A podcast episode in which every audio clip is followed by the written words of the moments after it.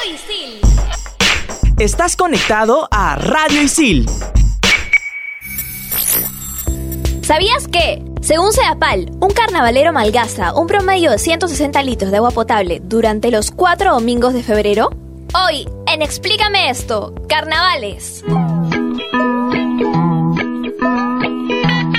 ¿Entendiste? Es decir, que se han apoderado de lo que creíamos creer y nos hacen creer que creíamos que los pensamientos que hemos tenido son pensamientos que creíamos que creíamos. Exacto.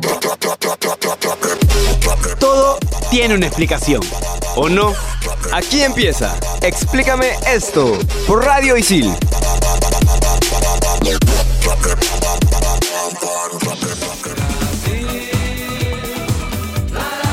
Galera, sejam bem-vindos a mais uma edição do Carnaval de Rio de A Janeiro. ver, espérate, espérate, espérate. Deixa pra lá, cacete. Regresaste de Brasil hace un mes.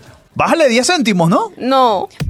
Pero si se le da la gana de hablar en- así en portugués, déjala, ya sigue celebrando los carnavales. Pero estamos en Lima y estamos haciendo Explícame esto para hablar de los carnavales. Tampoco hay que extrapolarnos, ¿no? Así que bienvenidos a nuestro especial de carnavales. Soy Sibila, su rocarita de comunicaciones. Les habla Renzo Rostein de Periodismo Deportivo Yo soy Martín Zúñiga de Periodismo Deportivo. Y Claudia Caliciani de Comunicaciones. y también en Relaciones Exteriores. ¿Cómo están, Uh, chicos? Uy, no sé, me siento así con mucha energía. De repente es por el tema, ¿no? Hay mucho que contar y desglosar sobre los carnavales y tenemos que empezar por el término. Porque carnavales viene de una palabra latina que es carnevale, que significa adiós a la carne. Sin embargo, estudios recientes han determinado que significa carne a Baal. Baal era un dios del Asia Menor y de este Baal se viene... Baal. Baal viene Belzebut, que es el príncipe de los demonios, según habían dicho los griegos. Ajá, y justamente lo que decías de adiós a la carne tiene que ver con el inicio de la cuaresma católica, que antiguamente no se permitía consumir ningún tipo de carne durante toda la semana. Ahora por lo menos la iglesia ha bajado un poco y Claro. solamente lo pide Viernes Santo Ajá. y lo que es el Tridium Pascual. Pero según los historiadores, estas fiestas tienen casi 5.000 años. Wow. Adivino, ¿Antiguo Egipto? Más o menos, sí, en parte, pero también se celebraban en Sumeria, que era anterior a Egipto.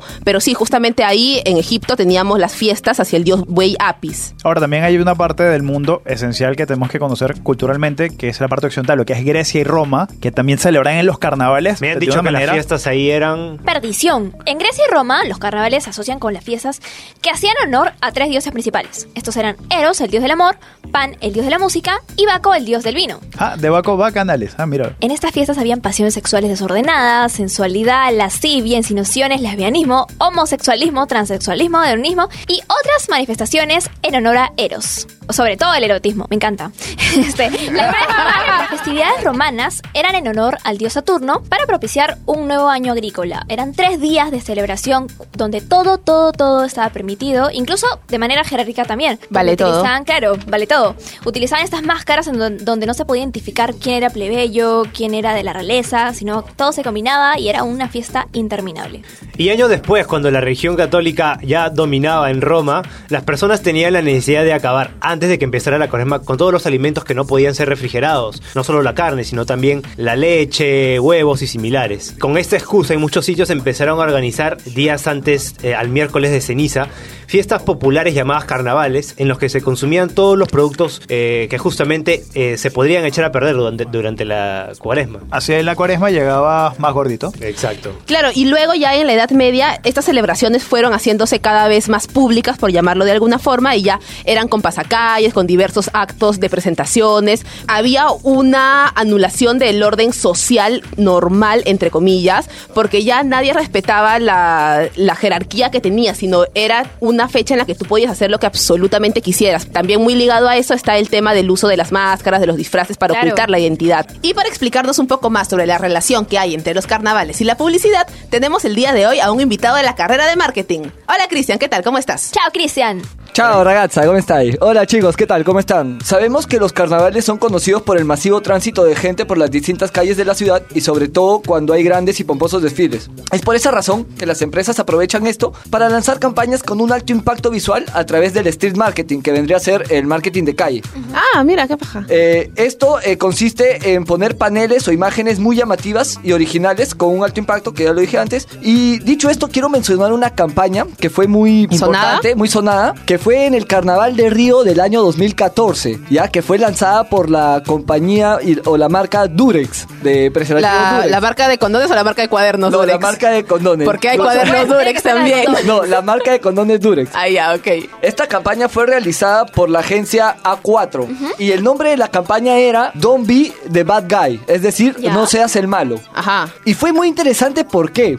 Porque eran imágenes eh, de, de gran tamaño donde habían eh, supervillanos de las diferentes películas conocidas que, que tenemos en el, en el medio. Claro, los clásicos. Claro, en la parte de arriba de la imagen del villano eh, le ponían un preservativo y este preservativo se iba deslizando y a medida que se deslizaba el preservativo se iba transformando el villano en el superhéroe, ¿no? Por Ah, ejemplo, como mira. el Guasón y Batman o Voldemort y Harry, ¿no? Etcétera. ¡Ay, qué buena! Y, y una, una vez hecho esto, abajo salía Don't be the bad guy, ¿no? Oye, me encanta, buenísimo. Esta campaña eh, surgió eh, como idea, ¿por qué? Porque obviamente con toda la festividad, el holgorio que trae el carnaval, Ajá. también trae muchos excesos Consecuencias. y Sí. muchas consecuencias que a veces se, se dan ¿no? en estas fiestas. Y tuvo un impacto muy alto en el consumidor y fue muy, muy, muy bien recibida y, y hubo un debate de, de mucho tiempo sobre esta campaña. Qué bueno, sí, en verdad, eh, intentando que la gente cambie un poco el pensamiento, o sea, la línea de pensamiento con el tema de los excesos, de los abusos, de los tocamientos indebidos y demás cosas que hay en el carnaval de Río. Es Pero verdad. genial que haya sido de una forma divertida y entretenida. Bueno, Arrivederci, Cristian, muchas gracias por toda la info. Chao Gaby, gracias. Eh, no se olviden de seguirme en Instagram como arroba Cristian Cepede, Cepede con S por favor, eh, y ahí nos vemos. Gracias chicos, cuídense. Gracias, Cristian. Chao, chao. Y chicos, hasta aquí el primer bloque. Quédense que volvemos con el segmento Friki de Ken aquí en Explícame esto. Por Radio Isil. Explícame esto por Radio Isil.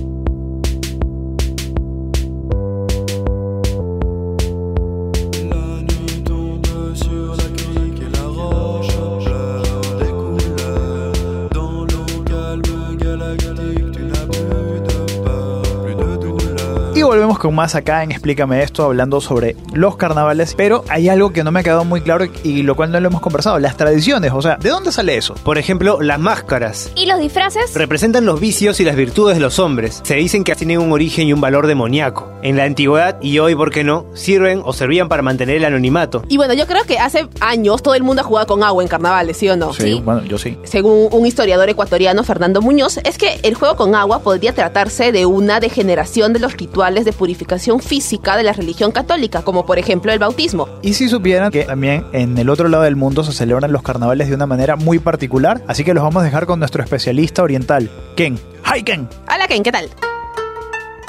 ¿O Genki desu ka? ¿Están todos bien? Sí. Bueno, les cuento. Los, carna- Los carnavales de Japón, sin duda alguna, son de otro mundo. De los más concurridos está el Nebuta Matsuri. Se celebra del 2 al 7 de agosto en la prefectura norte de Aomori. Aquí podemos apreciar desfiles llenos de carros alegóricos, con escenografía desbordante, gigantes personajes históricos y mitológicos, en papel washi, pintadas a mano e iluminadas por dentro. Suena genial. Qué artístico. Existe un traje tradicional que tienen que llevar sí o sí. Yucatas. ¡Yucatas! No, ¿No? en este caso no es el yukata. Ah. ¿Qué es? Es el janeto, que es un traje tradicional y que puede ir acompañado de un sombrero de flores en la cabeza. ¡Qué bonito! Muchas personas van vestidas también, pero de animales. Así es en Japón. El carnaval que atrae más de un millón de visitantes cada verano es el Agua Odori y se celebra entre el 12 y 16 de agosto. Su origen es más antiguo que el mismo carnaval de Río, ya que se remonta a los finales del siglo XVI, año 400 de la era Edo. Originalmente se festejaba una danza como tributo a los muertos, el Bon Odori, pero que con el pasar de los años se transformó y llenó de mucha vida, alegría y de sabor. Cerca de mil grupos conformados por escuelas utilizan sus representativos, ahora sí, yukata, con una, una fila shit. Ok, ahora sí. Con una infinita variedad de colores y acompañados de sus mejores grupos musicales, desfilan por la avenida principal de Tokushima. Tengo una curiosidad. ¿Cierto que en estos festivales los chicos aprovechan para declararse a las chicas? Porque Eh. es algo, algo que he visto bastante en los animes. Mira, lo que cuentan los animes en parte es real y en parte no lo es. Y para más información al respecto, no se olviden escuchar nuestro programa de San Valentín ¿Y cómo te seguimos? en arroba pequendaki en Instagram. Muchísimas gracias, Ken, por toda esa Arigato. información. A ¡Arigato! ustedes. Chao, chao. Chicos, ¿y alguno de ustedes sabe cuál es el carnaval más antiguo del mundo? Fue en Venecia, en el año 1296. Durante siglos, esta fue la vía de escape de ciudadanos, nobles, príncipes y aristócratas para evadirse al gran control del gobierno. Era su forma de escapar. Ajá. Siglos después, eh, Napoleón Bonaparte sintió bastante temor cuando ocupó Venecia en, en esta época del carnaval. ¿Por qué? O sea, él se escondía y te sentía un gran temor de que todas estas personas le pudieran hacer algo, ¿no? Y ya que estamos hablando de carnavales en Europa, hay uno muy curioso que sucede en Las Palmas de Gran Canaria, en España. Cada año tiene una temática diferente. Por ejemplo, en el 2016, la ciudad se disfrazó de New York de los años 20. Ay, qué chévere. Sí. La época del Gran Gatsby. Bravazo, exacto. En el 2017 eh, fue la temática de las mil y una noches. Y también cada año se escoge a, a la reina o a la drag queen de la, del festival. Y bueno, también tenemos, por ejemplo, el carnaval de Bohemia en Praga, en República Checa. Que bueno, este carnaval tiene una razón más intelectual. Por ejemplo, visitan espacios públicos, museos, palacios, teatros. Bueno, Recontra primer mundista. Deberíamos aprender de eso acá. Sí. También está el carnaval de Alemania, donde se realiza un asalto ficticio al ayuntamiento por parte de las mujeres de Düsseldorf, eh, donde el alcalde durante el festival les hace la entrega de las llaves de la ciudad, dándoles durante ese día poder simbólico de poder hacer lo que quieran. Woman Power. Y por último, en Suiza, es el carnaval más corto de todos porque solo dura 72 horas. Oye, pero a ver, ¿qué puedes hacer en 72 horas, en 3 días de carnaval? no te imaginas. ¿Y en África cómo es? En África generalmente son tradiciones ligadas a la dominación portuguesa. La tradición de los colonos europeos se fusionó con diversas festividades de este continente. Y bueno, eh, como sabemos, los, eh, los portugueses trajeron muchos esclavos negros a América, principalmente a Brasil. Y es ahí donde empieza eh, todo este folclore de carnaval que conocemos, ¿no es cierto? Sí, pero en América también hay carnavales que son referencia. Por ejemplo, en Estados Unidos el carnaval de New Orleans. Que El Mardi Gras. Exactamente, el martes gordo, donde, bueno, se sabe que hay una celebración, desfile. Se celebra en todo Estados Unidos, ¿no? No solamente en Nueva Orleans. Claro, se celebra, pero New Orleans es el punto referencial, es lo más conocido. Y obviamente el carnaval de Brasil, donde Claudia, yo me imagino que tú has estado, ¿no? Sí, claro. Yo fui en el 2016. ¿Y qué tal es la fiesta en Sí, Genial. ¿no? Hay unas cosas muy curiosas que se llaman los blocos. Los blocos son justamente fiestas en la calle. Pero es que, a ver, o sea, no puedes escapar de la fiesta en ningún lado. La gente está en la calle tomando, están en la calle con música, disfrazados, todos bailando. Las escuelas de samba hacen sus ensayos en las mismas calles. Entonces, a veces hay carros alegóricos, eh, están estacionados ahí. Entonces tú vas, te subes al carro alegórico, te tomas fotos. Y durante todo el carnaval es eh, música samba o también presentan bandas, qué sé yo. Es variado, porque si bien es cierto, la samba es como decir la música nacional, que la samba es un ritmo que se ha originado en Bahía, pero Claro. que ya se desarrolló en Río de Janeiro a finales del siglo XIX. Pero oficialmente, más o menos en la década de 1930, es que un grupo de músicos dirigido por Ismael Silva fundó una, una banda, una escuela de samba y transformaron este género musical para que se adapte mejor a la época del carnaval. Entonces es por eso que la samba es el baile representativo de, de esta fiesta. Sin embargo, también se puede encontrar el tradicional funky que le llaman, que es como decir el reggaetón en versión brasileña. Puedes encontrar sertanejo, que es como decir una, una cumbia, una bachata que tienen ellos. Puedes encontrar música tradicional de ellos, bossa nova en algunos restaurantes. bossa así como nova, que qué más. bonito es. Sí, pero no es para la fiesta, honestamente.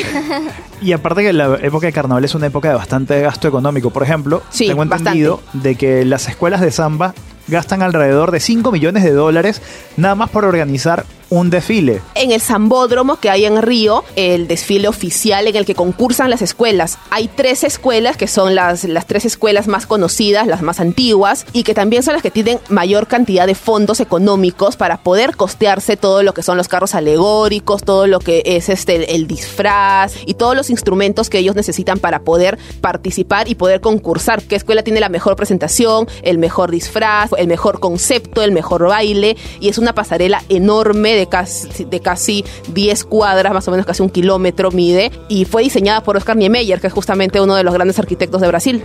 Y aparte que es la remodelación reciente del Zambódromo costó bueno, ahora tiene una capacidad de 72.500 espectadores y costó 17.5 millones de dólares. Es inmenso, es inmenso, en verdad. Y como es cemento, hace un calor brutal ahí. Por eso la pasarela se realiza de noche. Claro, qué bestia, por algo es el mejor del mundo, el más importante de todos. ¿no? Y sobre Claro. todo que las marcas, eh, hay una marca brasileña de cerveza, bueno, la nombramos antes que en un programa anterior, que es Brahma, tiene un palco oh, super VIP donde nada más invitan a celebridades, palco donde ha estado Ronaldinho, Ronaldo, Neymar recientemente. O sea, te podrás Buenísimo. imaginar todo el exceso que puede haber también incluso en esos palcos. El resto de mortales tenemos que contentarnos con comprar la entrada y sentarnos en el palco quemándonos las nalgas de, con, el, con el cemento caliente y ver ahí el desfile. Claro, y el gobierno también colabora en esto, porque en el 2018 el gobierno brasilero repartió gratuitamente 106 millones de condones y 3.8 millones de lubricantes. Wow. Este, Para que tengan una idea cómo es el carnaval de Se todo. total. Se habrá acabado todo. ¿Cuánto cuesta un Pero hay pasaje que celebrar, hay que festejar. 400 dólares, 450 dólares. Vale. El carnaval Vamos, tenemos que vamos. llegar. Ajá. Pero vamos al carnaval de Barranco, que lo tenemos más cerca. Ah, Claro. A ver. El carnaval de Barranco, bueno, se remonta desde el 1911. Utilizar trajes finos, perfumes, talco y se iban vestidos de una forma más elegante los carnavales. Ay, qué en sus inicios. elegancia. Creo. Los globitos de agua, mucho después, surgieron ya cuando a alguien se le ocurrió utilizar agua potable. Y hacían esta, esto de llenarlos y tirárselos a la gente, pero ya digamos que se volvió un poco más callejero. Y luego ya degeneró en pintura, betún, talco, lo que tengas a la mano ya. Ajá, y ya con esto se convirtió en una verdadera fiesta que remontó hacia todo el Perú. Yo ojo que el carnaval de Barranco, digamos, en sus orígenes tuvo un mensaje ecoamigable, ¿no? Porque el, el alcalde alrededor de 1920 levantó en cólera diciendo de que esto era una irresponsabilidad que la gente jugara con agua, que se estaba gastando las provisiones de agua potable, que en aquel entonces no eran tan amplias como ahora. Pero igual sigue siendo irresponsable jugar con agua. Pero por ejemplo, en el carnaval de Cajamarca también no es así con agua o es solamente pintura. Bueno, lo que pasa es que el Con carnaval... chela también. Aparte, aparte. Aparte que eh, eso es uno, uno Esa de la tomas, no la tiras. el carnaval de Cajamarca tiene una consigna, que es salirse a divertir, de la manera más sana posible. Esto lo hacen, digamos, en un decreto público, una... La ordenanza la del ño, ordenanza. del ño carnavalón, ¿sí o no? Exactamente. Entonces, como les indicaba, la consigna es divertirse y hay juegos de, con cintas de colores que son tratadas por dos personas, muy bonito de ver. Y otro de los carnavales que no podemos dejar pasar es el de la fiesta de la Virgen de la Candelaria en Puno. Y nosotros acá tenemos un especialista, siempre tenemos especialistas, eso es lo bueno. Que más adelante se los vamos a presentar, que es Juan Carlos, que está listo para ingresar en el próximo bloque acá en Explícame esto. Así que regresamos con Juan Carlos hablando de lo que es la fiesta de la Virgen de la Candelaria. No se lo pierdan. Explícame esto por Radio Isil. Interrumpimos este programa para conectarnos un momento con la naturaleza.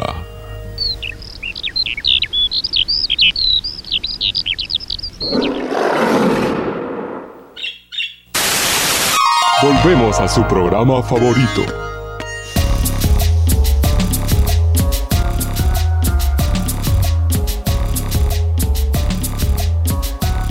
Y seguimos aquí en Explícame esto, hablando sobre los carnavales en Perú. Y para esto hemos traído a Juan Carlos que nos va a hablar de esta festividad tan grande que es la Candelaria. Hola Juan Carlos, ¿cómo estás? Hola chicos, ¿qué tal? Mi nombre es Juan Carlos Dueñas de la carrera de Periodismo Deportivo. La fiesta de la Candelaria dura aproximadamente unos 12 días en la ciudad de Puno. Abarca al menos 125 mil habitantes y hay 100 mil visitantes aproximadamente procedentes de diversas regiones del Perú y turistas extranjeros. En Puno aproximadamente se consume 900 mil cajas eh, al mes. Son, son datos eh, dados por Bacus. y eso que ni siquiera puedes decir, hace calor una chelita, ¿no? O sea, imagínate. No, y de hecho en esta fiesta es mucho más. Eh, la fiesta en sí eh, tiene dos momentos importantes. ¿Cuáles son? Eh, la primera que es el 2 de febrero asociado a los habitantes del campo, que de hecho hay un concurso de danzas autóctonas. El otro momento sería la octava, que son la fiesta de los trajes de luces. ¿ok? Y también hay una parada donde los danzantes recorren aproximadamente 5 kilómetros por todas las calles de Puno. Que muchísimas gracias, Juan Carlos. Cuéntanos, ¿cómo te seguimos en Instagram? Bueno, nada, gracias a ustedes por la, por la invitación. Eh, en Instagram me siguen como Juan Carlos Dueñas en todas las redes. Nada. Y ahora tenemos a Rezo con el Top 5. Top 5. Top 5. El top 5 del día de hoy son las recomendaciones que tienes que tener en cuenta para poder sobrevivir al carnaval. Empezamos. Top número 5. Ropa chacra. Olvídate de tu mejor outfit of the day. Es posible que te arrepientas de llevarlo. Recuerda que en estas fechas estamos propensos a ser mojados cerca de nuestras casas o en cualquier lugar. Ya saben, manchaditos.